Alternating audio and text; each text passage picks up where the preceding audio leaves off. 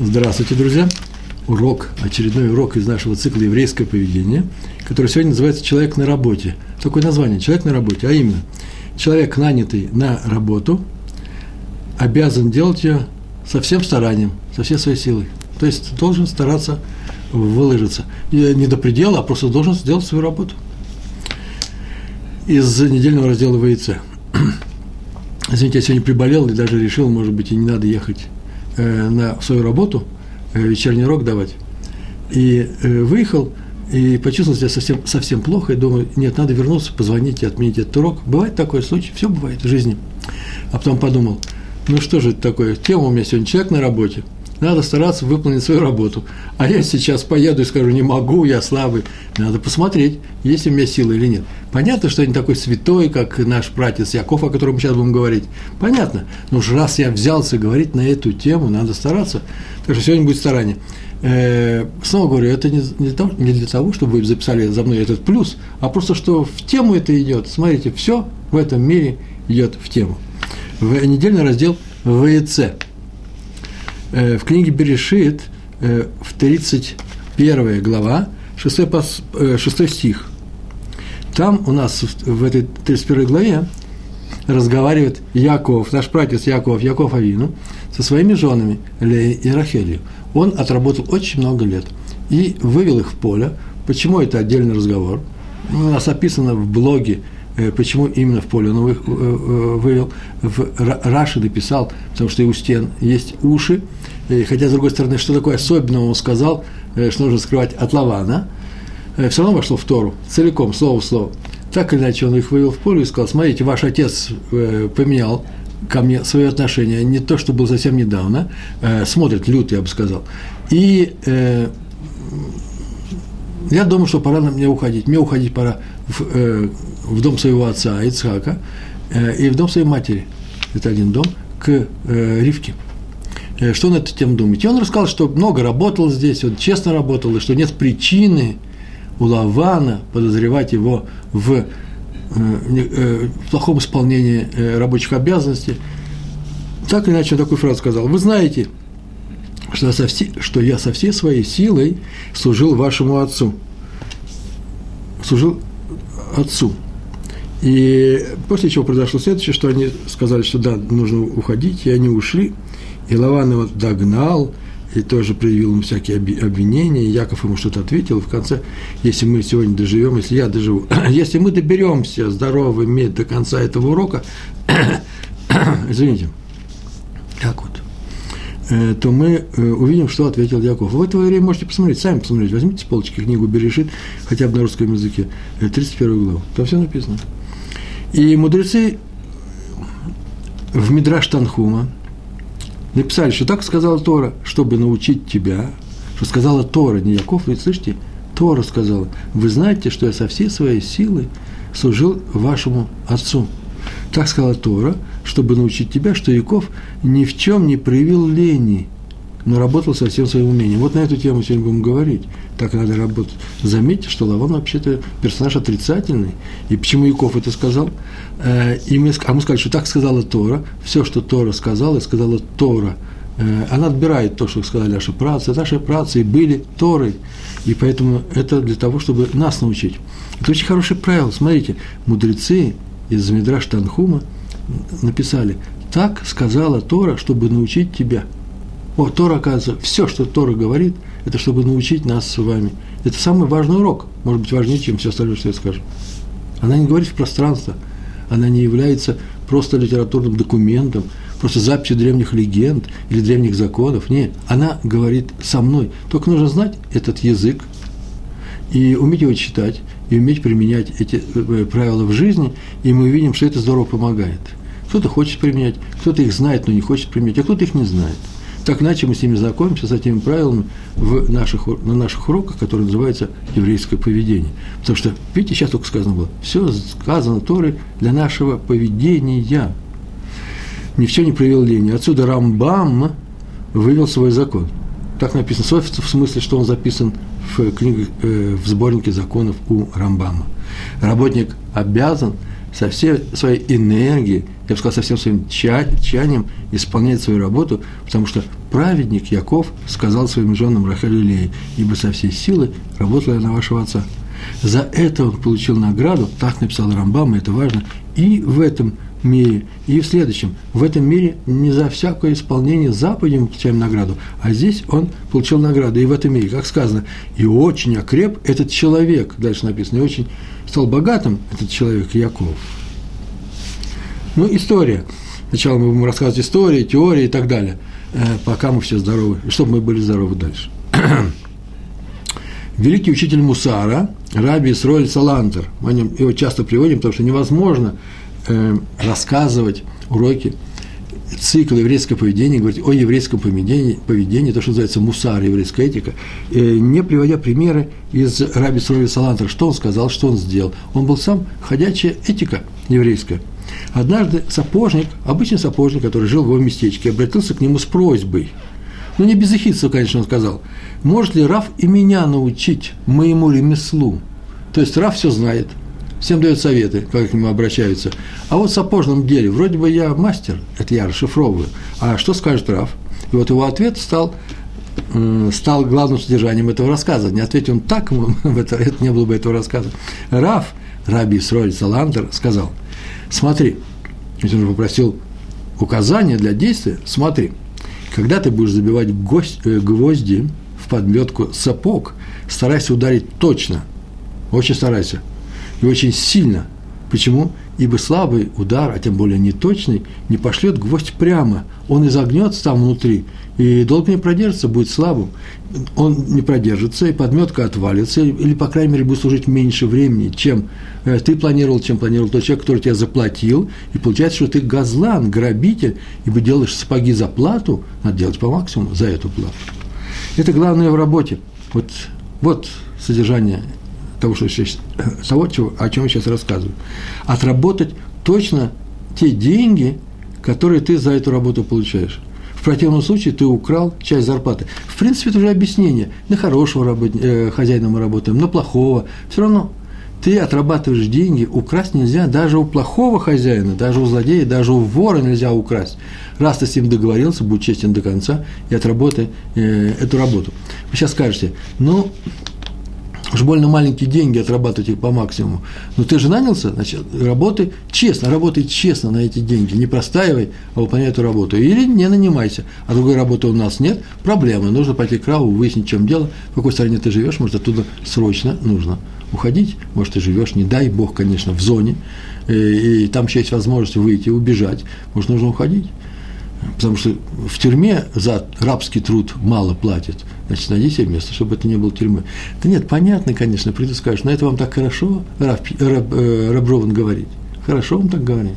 Вы уехали вовремя, а мы уже старенькие, у нас тут пенсия, у нас тут вообще трудно менять, вы же сами знаете, что трудно все менять. Конечно, трудно менять. Вот поэтому я сказал, нужно пойти к Раву. Но ни в коем случае нельзя на, за плохие деньги, на плохие деньги, за плохую зарплату отвечать плохой работой. Так и нас этому учит Тора, чтобы мы не стали грабителями, ворами. Тот, кто берет деньги и не выполняет и не отрабатывает их, это вор, а Тора запрещает воровать. Еще история про раби Сроиля Салантра. В другой раз какой-то мой обратился новый хазан в синагоге. Вы знаете, что такое хазан? Это не просто еврейская фамилия многих евреев хазан. Хазан – это человек, который умеет петь, э, кантор, но кантор не на уровне кантора, а в синагоге. Он ведет общинную молитву, ему доверяют рассказывать, э, э, вести молитву, и в некоторых местах он вставляет нигун. Нигун по-еврейски – это, это мелодия, мотив, который нужно вести в празднике. Очень много таких нигуним в наших молитвах на Роже Шана или на Йом Хакипур, Йом Хакипурим. И поэтому он пришел и спросил, я сейчас молюсь за всех, перед всеми, все уже отмолились, знаете, что хазан, да? При повторении молитвы как, куда направить свое сердце, как нужно приблизиться к Всевышнему. На это, это называется кавана, да, направление, на это, вообще он спросил, о чем думать в это время, ведь у молящихся, у молящихся должен быть особый настрой, молитвы, а у Хазана тем более. На это Раф Саландер ответил, ответил, ты должен думать главным образом о напеве, о негуне, чтобы он был правильным. Это твоя работа. исполни эту работу без ошибок, иначе станешь вором, не дай им Бог. Поскольку тебе платят, за что тебе платят? За правильный и красивый напев молитвы. Это твоя главная обязанность во время э, твоего хазанута, когда ты исполняешь э, эту роль, будучи посланцем общины перед небесами. В Талмуде трактат Танит, 24, тут написано 24, 24 лист. Надо посмотреть. Э, первая страница. Там сказано о том, как отец мудреца Хилкия, так его звали, работал в поле. И к нему пришли мудрецы. Зачем его попросили, э, при, при, пришли? Зачем? Попросить его помолиться о дожде. Стояла страшная засуха. А в дни, зас, в дни засухи, серьезно засухи, всегда его просили, именно его, отца мудреца Хилки, просили вести общинную молитву, чтобы он помолился. И на его молитву небо до этого всегда отвечало – ибо он был полным праведником. Они пришли, поздоровались с ним, сказали «шалом», как по-еврейски здороваются, э, ожидая, что он им ответит, а он им ничего не ответил. А вы знаете, есть такой закон, нельзя не отвечать при приветствием на приветствие, иначе ты украл приветствие. Здесь другая история. Он и приветствие украл, и сейчас скажем, что он хотел украсть у хозяина время, чтобы разогнуться, разогнуть спину, ведь несколько секунд и сказать шалом. Он не хотел говорить шалом, э, что он там делал в поле, э, в согнутом, виде, а распрямиться уже идет, уйдет э, много времени на это. И он тоже не хотел украсть. Два не украсть. У них украсть шалом, а у них, э, а у хозяина не украсть время. Что мы выбираем? Он уже начал работать, значит, теперь полностью работает. Они пришли в другое время. Так или иначе, он им ничего не ответил. Вечером после работы они пришли к нему домой, снова пришли и спросили, а почему он не ответил им на шалом? Вот об этом написано в трактате Танит – Танит – это посты, там как раз и про засуху-то и говорится. Посты когда делают? Когда засуха, в частности. И он им ответил, вообще-то я работал по, времен, э, по временной оплате, как сказать, у меня оплачивали время, сахирьем называется. И поэтому не мог украсть у своего хозяина ни секунды времени. Я уже это объяснил. И в трактате Макот, вот почему-то написано тоже 24 глава, 24 э, лист, это что, совпадение? Посмотрите сами сказано, что о нем, о, э, об этом мудреце, сказано. Можно сказать, что это о нем написано, так скажем. Э, в Тилим, в псалмах царя Давида, 15 глава, посмотрите, там под самый конец, примерно где-то в самом конце, там сейчас остается один стих. Так сказано, идет праведный, поступает справедливо. Э, точно цитата такая будет. Олех, Голех, Тамим, идет без нарушений, Тамим, праведно – и поэль цедек поступает честно. Поэль – действие. Глагол работает, делает. А, работает. Вот поэль – это ведь работает тоже. Вот о нем сказано. Что? Что он делает праведно, потому что почему? По этой жизни, путями Всевышнего. Почему? Потому что работает честно, справедливо. Бецедек. Второй такой же пример истории. Написано про Хануха, Ханух в Берешит, в Берешит, 5 глава, 22, 22 стих. И шел Ханук со Всевышним, шел вместе с ним. То есть путями Всевышнего, то есть был праведным. Вот как э, отец мудреца Хилки. И объяснили мудрецы Мидраш толпиет. Какой есть Мидраш? Редкий Мидраш. Редко туда кто чего приводит. Вот я привел. И объяснили они, Ханук был сапожником, обычным сапожником. И когда клал стежки на обувь, и там не только гвозди вбивают, там еще стежок такой оббивают, да, сандаль, или вот верхнюю часть прибивают, пришивают к нижней, то каждым стежком написано «утверждал единство Всевышнего». Ихид, Ихуд, Ашим. Каждый стежок этого был ради Всевышнего, чтобы показать людям, что он един. Такой вопрос возникает, разве можно утверждать единство Всевышнего стежками на обуви или на одежде? Какое отношение к всему этому имеет? Рав Деслер в книге «Михтав Мильяу», прямо в первой части этой книги, привел объяснение и сослался при этом на раби Сройля Салантера. Все пишут, что не просто не Рав Салантер сказал, раби Сройля Салантер, а почему-то это сказано не в его книгах, он, наверное, устно сказал, у Рава Деслера. Не надо думать, будто Ханух во время работы постоянно думал о единстве Всевышнего. Вот сидит и думает, Всевышний один. Как мы думаем об этом, квана у нас есть направление, да, души и сердца наверх. Как мы говорим, во время Шма Исраиль закрываем глаза, чтобы отвлечься от этого мира. Говорим, Шма Исраиль, я представляю, что он один, один, больше ничего нет. Вот он, наверное, вряд ли думал он о единстве Всевышнего, когда делал стишок, стежок. Напротив, если бы он так думал, то работа была бы плохой. Что это бы за стежки такие? Кривые, косые, за то, что он думал о единстве. И получилось бы воровство. Думает о единстве, а получается, что он вор. Нет, он думал именно о работе. Как его выполнить лучше и качественней. И каждый его стежок был предельно правильным, предельно крепким, я бы сказал, выверенным. Так он поступал, чтобы исполнить, э, ну, что исполнить, свою службу пред Всевышним. Не вот Всевышним, а свою службу. Так он выполнял свой... Таков у него был тавкид, роль в этой жизни. Э, Всевышний заповедовал э, нам не воровать, то есть исполнять свои рабочие обязанности предельно старательно. В противном случае получится, что мы воруем деньги, а не зарабатываем их. Вот он этим самым, с этими стежками, он и показывал о единстве Всевышнего, о своей вере в единство Всевышнего.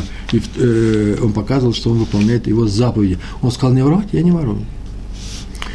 Тем более все сказано касается, извините, работы преподавателя. Да, кутайский такой переход. Если про сапожников, так, кто преподаватель? Сегодня давал уроки, и про меня тоже сказано.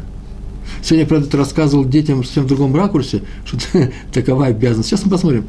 Такова обязанность учеников. И до этого дойдем с Божьей помощью.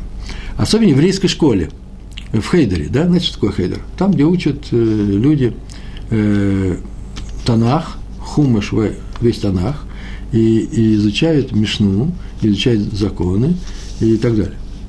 Мишну обязательно. Рэба в Хейдере работает, так сказано, перед небом, на небо, для неба. Небо заказчика работы Хейдера, э, работы Рэбы – ибо это самая важная работа в еврейском мире. Надо бы это дело пояснить, это понятно, что что значит важное. Много важная работа. А мать в семье не занята самой важной работой, она э, дом э, держит, она еврейский, еврейский дом, Бет Яков, она держит на своих, своими руками. Она рожает евреев. Так вот, она рожает евреев для чего? Понятно, что если она не родит евреев, не будет евреев, не дай Бог. Но она для чего? Чтобы евреи исполняли заповеди. Исполнять заповеди может только учать. Учаться, учиться может только у кого исполняющих заповеди. Вот эти учителя являются важным элементом всей этой структуры, которая называется еврейским, еврейским миром. Так вот, Аллаха, закон, предупреждает, что Ребе, так написано в законах, не может оставить детей ни на час. Кстати, выйдите, ничего страшного, посидите здесь. Или делать параллельно какую-нибудь другую работу. Какую работу? Я не знаю. Всякое бывает как написано. Или он ленится, работает не в полную силу. Ну, бережет силы на что-то. Или вообще просто лень ему силы тратить. Не дай Бог, написано в Аллахе, так делать нельзя. Иначе он попадет под проклятие. Такое так, проклятие звучит очень интересно. Проклят тот, кто, делая работу для Всевышнего, обманывает его, делает работу обманную. Это на Хискеле, по-моему. Смотрите, в Хискеле написано. Один руководитель Ешивы, пришел к Раби Лезру Ману Шаху, Раву Шаху, посоветоваться, можно ли взять на работу такого-то Авреха. Аврех, это вы знаете, да, студент э, большого кололя, э, большой Ешивы, он уже много учился, он уже в возрасте, он женат, у него, может быть, даже дети, ему теперь нужна проноса, и взять ли его в эту Ешиву? И поскольку Равшах знаком с данным человеком, то посоветует ли он э, его взять на работу? Нам нужен сейчас Рам называется, да, один из работников для того, чтобы работали у нас в Ешиве. Равшак сказал, что это Таврах просто замечательный человек. И настоящий мудрец Торы, по большому счету, но на работу в Ешиве не годится. Вот он прикинул, посмотрел, нет, ему нужно другую работу, а в Ешиве не годится. Поскольку Равшах очень похвалил того Авреха, сказал, просто замечательно, все знает, просто мудрец, то того взяли на работу – сказали, что, сказали, что он сказал, что он хороший человек, тем более любит детей, и взяли на работу. Ибо Равшах не запретил взять его на работу категорическим образом. Вот интересно, как трактуют да, люди постановления раввинов, которые выносят эти постановления в ответ на их запрос. Можно ведь трактовать э, довольно-таки гибкая система, можно притянуть к себе. Так, так, так или иначе, что он э, взял этого Авреха к себе на работу. Через некоторое время выяснилось, что тот действительно не подходит к этой работе. Совсем не подходит. Он очень медленно и вдумчиво обучает детей Торе и Талмуду.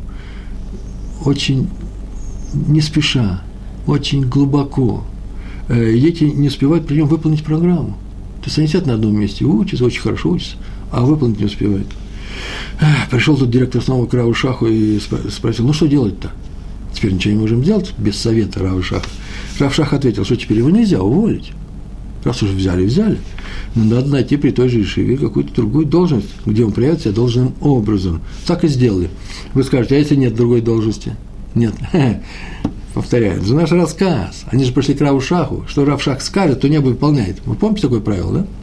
Так вот, нашли такую должность, дали ему, и на его место взяли другого Авреха, другого человека – и снова пришел директор к Раушаху третий раз. Оказалось, что второй человек тоже не соответствует месту. Постоянно опаздывает, уроки дает неряшливо, не требователен к ученикам, а вообще просто отсутствует. Равшах сказал, что его надо уволить. Сказали, как же так, этого человека оставить, он не соответствует, а этого уволить, он соответствует, он тоже не соответствует, по другой причине. Второму нужно найти должность, на него нанять. Он ответил, вот именно, что у них они на друг на друга не похожи. Оба не годятся на роль учителя. Но один делает все, что может, и старается. Старание у него есть, он многое умеет. А второй не старается, а второму ничего не нужно. Первого надо поощрять, а второго ворует зарплату. Он не работает летуэлет, э, не работает, нет, не так я сейчас сказал. Э, его нужно уволить. И это сказал вслух.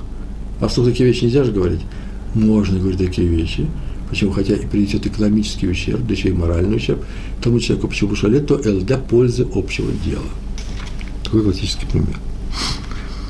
Ну, о том, что выгонять евреи нельзя, мы как-то уже несколько раз говорили. Почему? Потому что у меня есть проноса, семья, семья же не виновата, что папу э, плохо делает работу, даже неплохо, а не совсем справляется. Но вора можно. Если вор украл, то можно. Если вор... Это же есть вор, он плохо выполняет свою работу – и поэтому, и поэтому его можно уволить.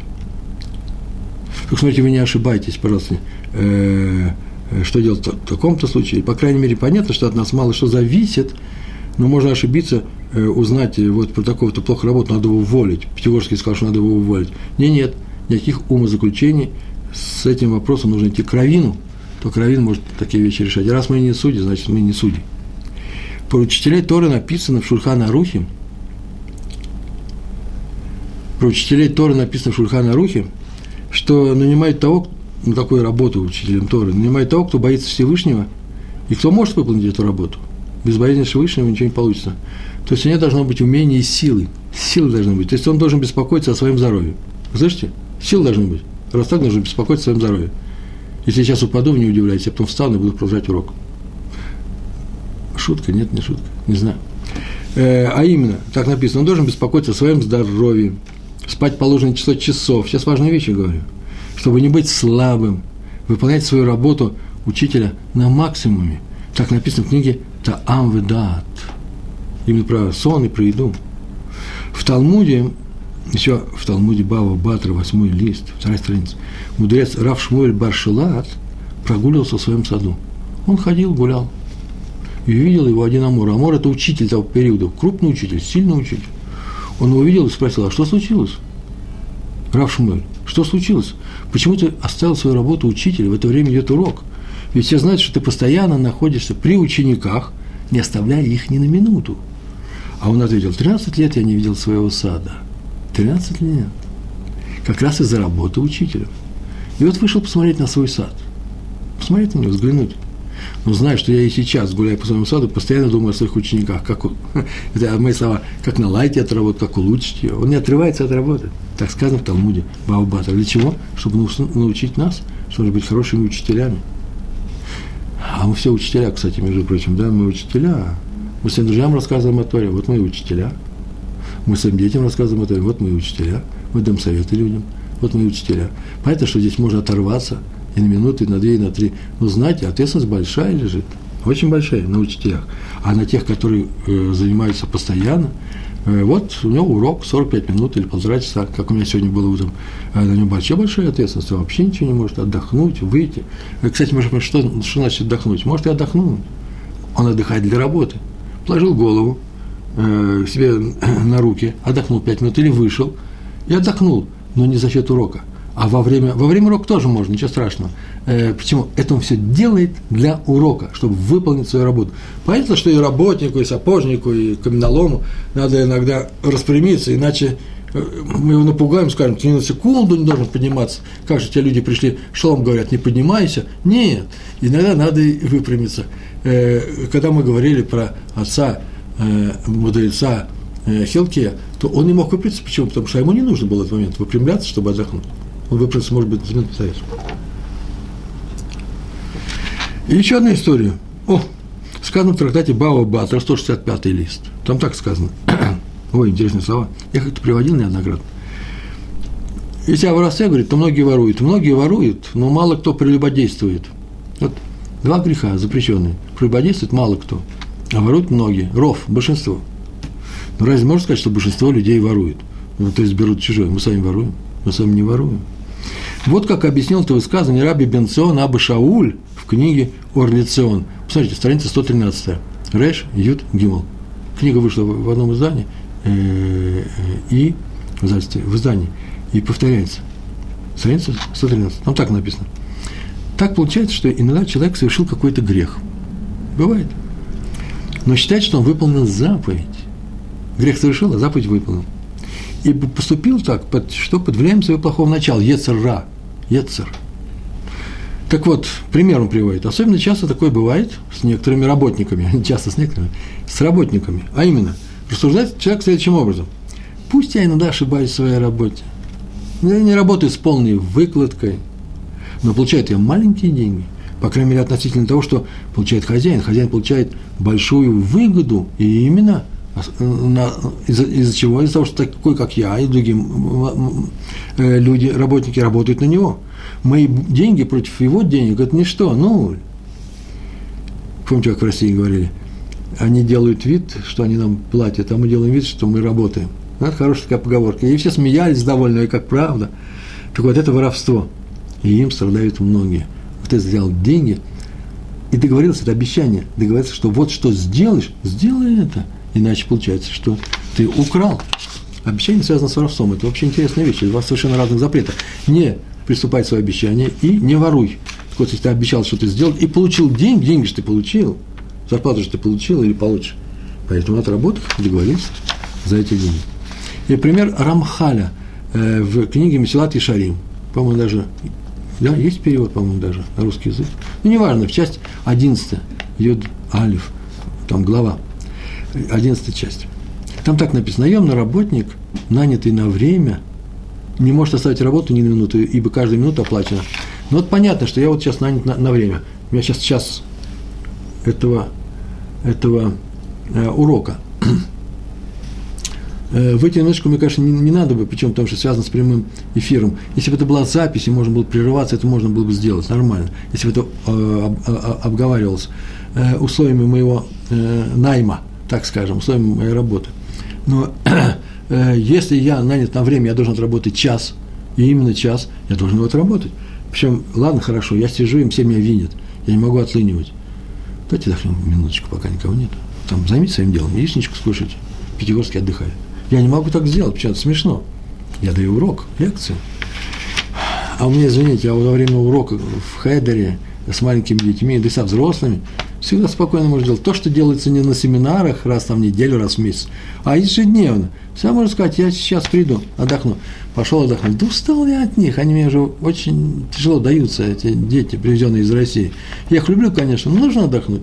Вот этого нельзя делать. Хотя отдохнуть нужно каким-то другим способом, не за счет того нанимателя, э, работодателя, который, из которым я нанялся.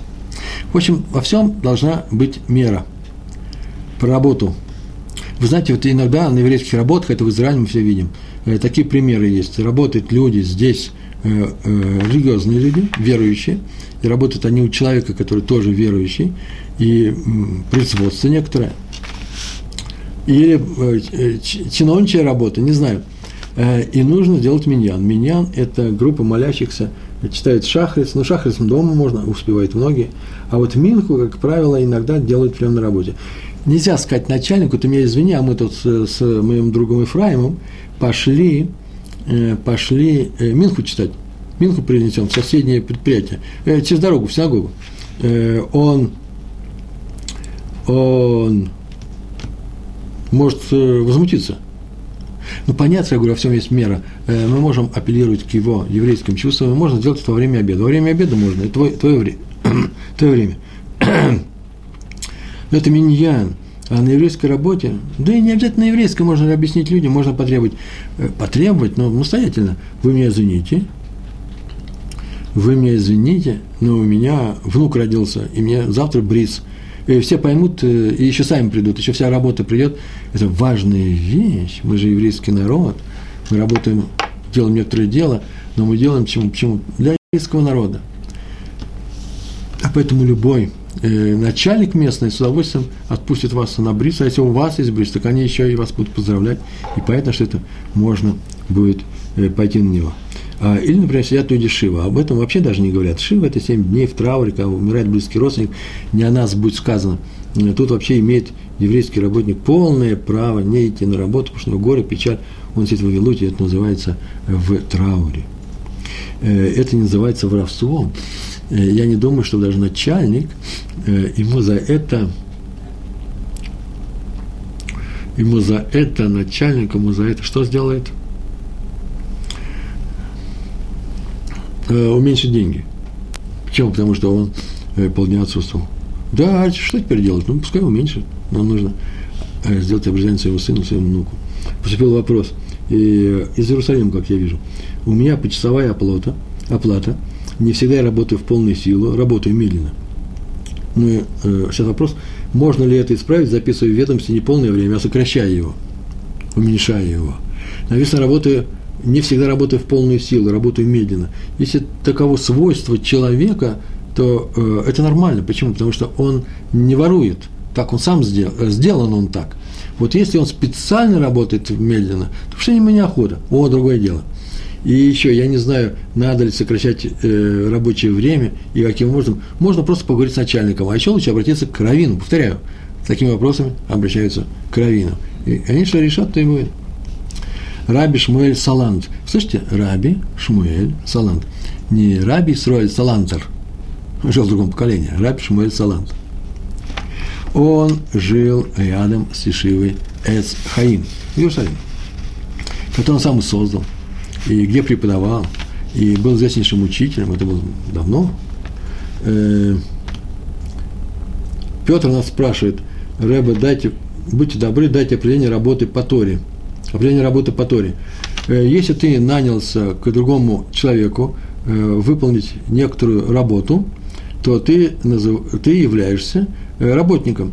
Два вида работника есть. Первый – сахир йом, который нанимается на время, выполняет простую работу. Например, косцы, жнецы на поле. Все выполняют эту работу примерно одинаково, но за определенное время тоже может быть можно сказать, вот вам дается день на это поле, а обычно нанимают их на время, это называется ахирьем. А есть работники, которых нанимают, это называется каблан, кабланут. Откуда взял слово каблан?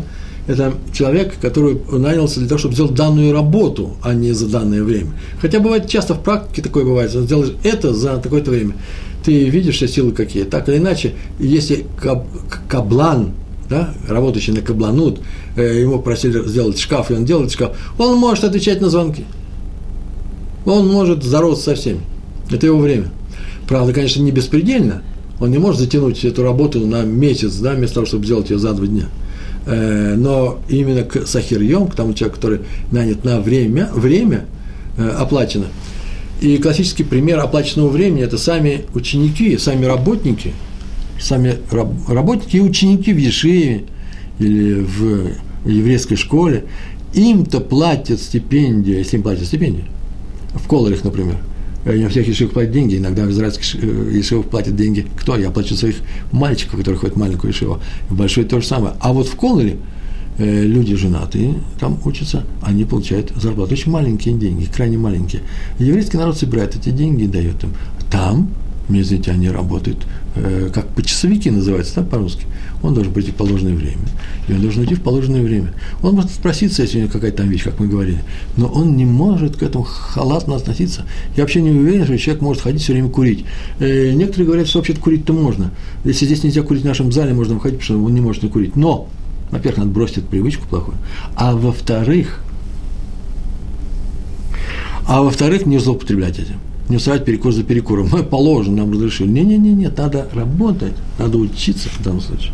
Да, это определение э, э, работы э, по Торе. Как Тора определяет э, работу. Так спросил наш Петр, мы, по-моему, ему ответили. Да, Петр? Так вот, жил э, Шмуэль Салант рядом с Ешивой Эцхаим. Он сам ее, как мы сказали, создал. Я из конспекта своего прочитываю. И он там преподавал. А вот интересно, каждое утро он приходил в классы, прямо, перед, прямо в самом начале занятия.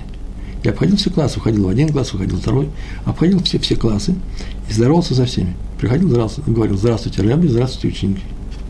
Это понимало общее настроение. И все учились с полной выкладкой после такого заряда, который давал э, Раби Шмуэль Салант, все старались выполнить задание свое дневное, чтобы он отметил, чтобы он похвалил. Но там был один преподаватель, который вдруг начал опаздывать. И работал не в полную силу. Пришел Раф Салант в его класс, поздоровался со всеми, а Рэба еще не было. Ничего страшного. Пришел Раф Салант в этот класс, уже ближе, прямо перед звонком, или как там объявляли перерыв, ближе к полудню, перед обедом. Вошел днем, вошел и сказал ему, о, Бокертов. Тут очень удивился. Вообще-то не Бокертов, тут вообще-то уже в разгаре целый день, солнце стоит, извините. Раф ничего не сказал. И тот все понял и уже исправился. Почему? Потому что вот таким тонким, нормальным намеком он ему сказал, что опаздывать нехорошо, для тебя все еще бокер, я, еще, я же не выполнил свою задачу, поздравить тебя с тем, что доброе утро сейчас. Видите, как он ему хорошо и тактично э, сказал об этом. Хотя тактично вот нужно вообще подумать, были ли там ученики. Если там были ученики, они все засмеялись. А, рэп наш опоздал, поэтому был Киртов. Нужно над тем подумать. Я не знаю, как там был, э, как все это произошло. Рамбам пишет о нашем законе про работников. Мы уже говорили про работника, который нанялся как? Сахирьем на время. Он так написал, интересную фразу. На хозяина возложена заповедь, большая заповедь, чтобы не задерживал плату работнику – это запрещается. Особенно, если работник неимущий, и он пришел за деньги, заработать, чтобы кормить свою семью. Но и на работника возложена заповедь, даже на самого бедного, нищего, который пришел за деньги, чтобы он не украл плату за работу. И Рамбам пишет, что на самом деле можно, конечно, воровать по мелочам, можно в смысле, некоторым это удается. Там отвлекся от работы, тут что-то не доделал, тут не довел до конца. Ну, как-то так вот работать, спустя рукава, что называется. А потом он это все доведет, все он сделает это.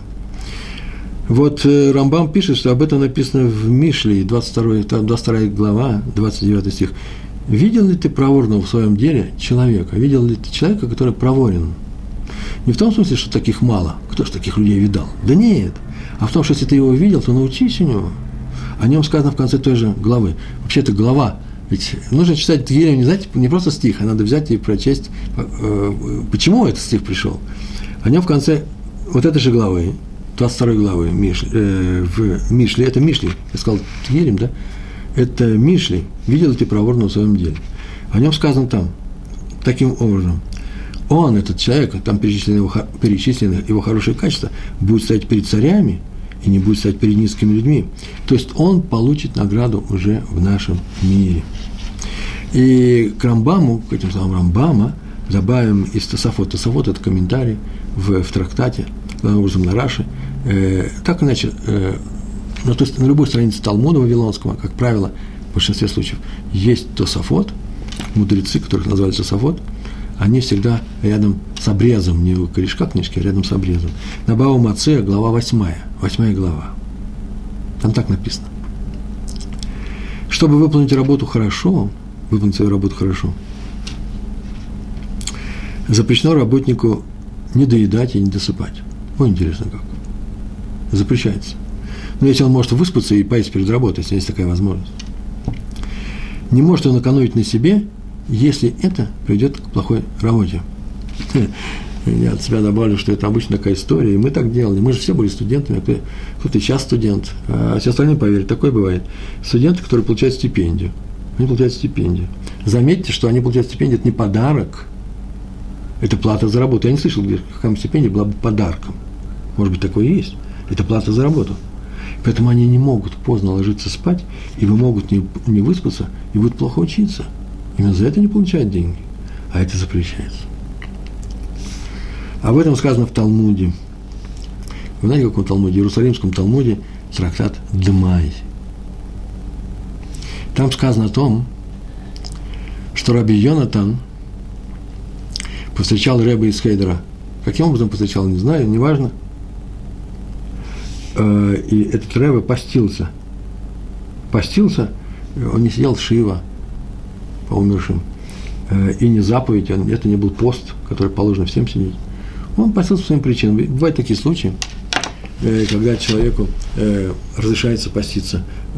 Ну, например, есть по заповеди, например, жених и невеста в день свадьбы ничего не едят, или первенцы наши перед э, наступлением э, первого вечера Песха ничего не едят, и чтобы им поесть, им нужно э, участвовать в другой миссии, в другой заповеди. Какая заповедь? Праздник э, окончания какого-то трактата. И посмотрите, во всех многих синагогах, где много народу, сейчас собираются первенцы, это они родились первых матерей, и собираются в круг, и они отмечают, читают последние части этого трактата, и тут же они что-то пьют и что-то едят.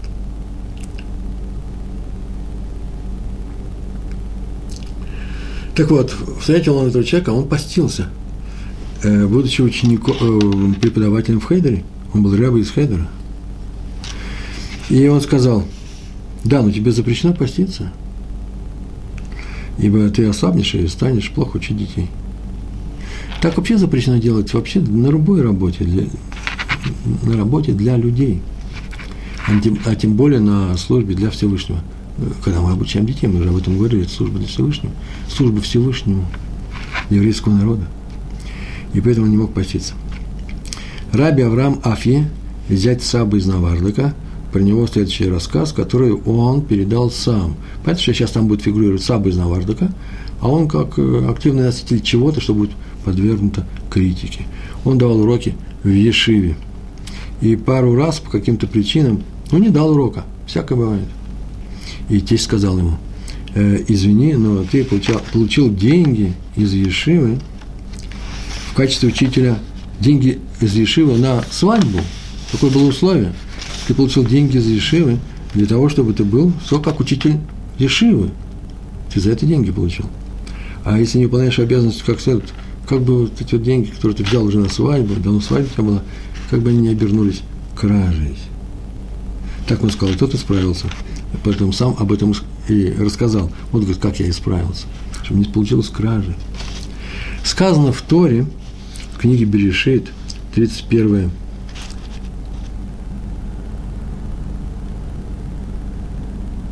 хм, работает награда Всевышнего, благословен он для человека за дела его праведные – э, Петр говорит, Рэбе, как вам нравится это определение? Работает не что иное, как награда от Всевышнего. Ну что ж, э, интересная вещь. Но с другой стороны, мы помним, да, что было сказано Адаму и Хаве, когда их изгоняли из Ган-Эдена, в поте лица своего было сказано Адаму, будешь есть свой хлеб, будет тяжелая работа.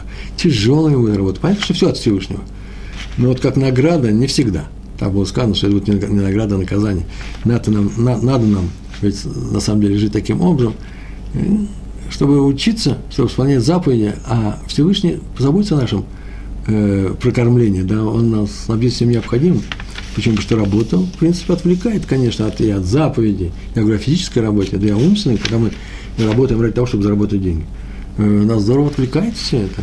Э, и поэтому сказать, что это всегда награда не могу. Вот работа Всевышнему, да, есть такая вещь, когда говорят, это это тоже тяжелая вещь, очень тяжелая вещь. Но если вы хотите сказать, что тяжелая вещь бывает награда, согласен, нормально.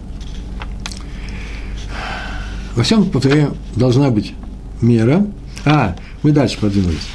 И еще сказано в Торе, в Берешит 31 глава, 24 стих, что Всевышний приказал Лавану, который погнался за Яком. Помните, мы говорили, да, мы их прервали, там в самом начале мы говорили об этом, что он еще сказал что-то. Всевышний приказал Лавану, так сказал, остерегись, не говори ему ни хорошо, ни плохо. Ну, почему хорошо-то не говори? Скажи ему хорошие слова на прощание. Скажи, я, Яша, Яков, как он его звал, я тебя очень люблю. И скажи браху. Не сказал ни плохо, ни хорошо. И много объяснений на эту тему есть. Это что означает? Это означает, что э, ты все равно хорошо не можешь сказать, не умеешь, мы же тебя знаем. На небе тебя все знают. Поэтому, если ты думаешь, что это хорошо, лучше не говори. Это очень хорошее правило. Все ли то хорошее, что мы думаем, что это хорошо, это хорошо для людей. как заодно у Лавана, между прочим, это никогда не получилось. Ничего хорошего он никогда в своей жизни не сказал. Может, у нас есть какая-то часть Лавана? Ну, 2%. Есть у нас Лаван? Сколько согласны? 2% или 20%? Не скупитесь. Сказано в Торе, что он приказал Лавану не говорить ни хорошо, ни плохо. Отсюда мы учим, совершенно неожиданный урок, что награда за верную работу сильнее заслуги отцов. Вы знаете, что такое заслуга отцов, да? Это э, именно заслуга отцов. Они были полными праведниками, поэтому награда за их труды и им досталась, и еще нам дается. Мы из-за этого живы, еврейский народ жив. Из-за того, что у нас были такие працы. Нечестно, совершенно нечестно, я согласен с вами. Абсолютно нечестно. У кого-то нет таких отцов, а у нас есть. Получается, у нас есть такая награда, а у кого-то нет. Да, но награда это привела к тому, что мы вечный народ и вечно страдаем. Что значит вечно страдаем? Так, вечно страдаем. Посмотрите мою статью, которая называется «Как народы то, как народы мира получали Тору». Народы мира, оказывается, не только евреи, получали Тору. Получали, но еще не значит, что получили. Э, она вывешена мной на, в, совсем недавно, прямо на днях, позавчера, э, в моем блоге на Толдотру. И там написано, что такое страдание, откуда они взялись, и почему согласились на это. Так вот, страдание – это то, это то, что мы получаем в этом мире. Вы понимаете? А раз так, раз есть у нас некоторые э, э, страдания, то э, некоторые страдания, некоторые страдания, а раз так, то что нас держит в этом мире? Страдания. А еще знаете что? А еще заслуга отцов. Наша заслуга наших отцов – великих людей, Авраам, Исаак, Яков. Может в принципе, все держится на них. И это сказано было Всевышним именно за верное исполнение Яковом своих обязанностей, я сейчас читаю, работника, чтобы не было воровства. Почему сказано было, а ты, Лаван, он тебя ни разу не обокрал, не скажи ему ни плохого, ни хорошего. Яков ответил Лавану на все его обвинения следующим образом. Не будь, кстати, 31 глава тоже, 42 стих. Не будь со мной Всевышнего, Всевышнего кого? Моего отца, да? Бога Авраама, Бога э, Пахат, там написано Пахат Исхак, э, и Бога э, Исхака, я бы теперь, ты бы меня теперь не будь со мной Бога. Видите, это называется что? Заслуга отцов. Ты бы меня отпустил отсюда ни с чем, а пустой от тебя ушел. А его охранял что? Его выполнение заповеди – он работал на Лавана честно. Несмотря на то, как мы уже говорили, что Лаван вообще-то был не самым хорошим работодателем. работодателем.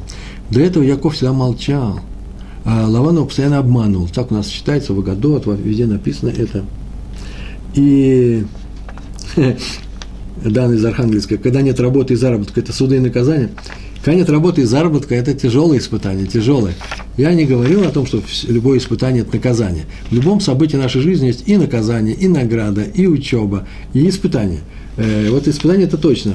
Э, сказать, что это наказание, э, поэтому у меня нет зарплаты, поэтому мы живем в проголодь. Не дай Бог, не торопитесь. Это называется опустить руки. Может быть, это даже не наказание, а наоборот, рывок, прорыв наверх. Главное, как мы выдержим это испытание. И что мы будем делать? Может, он потому нам дает это испытание, чтобы мы что? Э, научились э, зарабатывать деньги, проявили некоторую активность. Все может быть, нужно пойти к. Итак, он ни разу не сказал Лавану на все его обвинения, ни разу ни одного слова. А тут, когда его Лаван обвинил в том, что ты украл у меня все, что только он не сделал.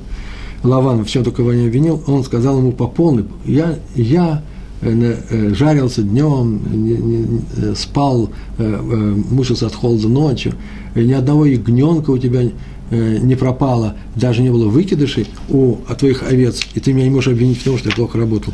Получается, что Всевышний охранял его за, охранял его за верность в работе, когда, хотя хозяин был, повторюсь, он был плохим человеком. А поговорку в России помните, да? Он думает, что нам платит, а мы ему сейчас э, всех бара, барашков съедим или еще что-нибудь. Адмор из Гур. Э, сегодня, если я закончу чуть-чуть раньше, мне позволите, да, чуть-чуть, прямо несколько минут, почему? Потому что э, есть причины, что-то я приболел. Адмор из Гур, Раби Исроэль, Альтер, э, он написал книгу Бейс Исроэль. Такая книга великая была. Сейчас есть, мы по ней учимся. К нему пришел однажды один Аврех.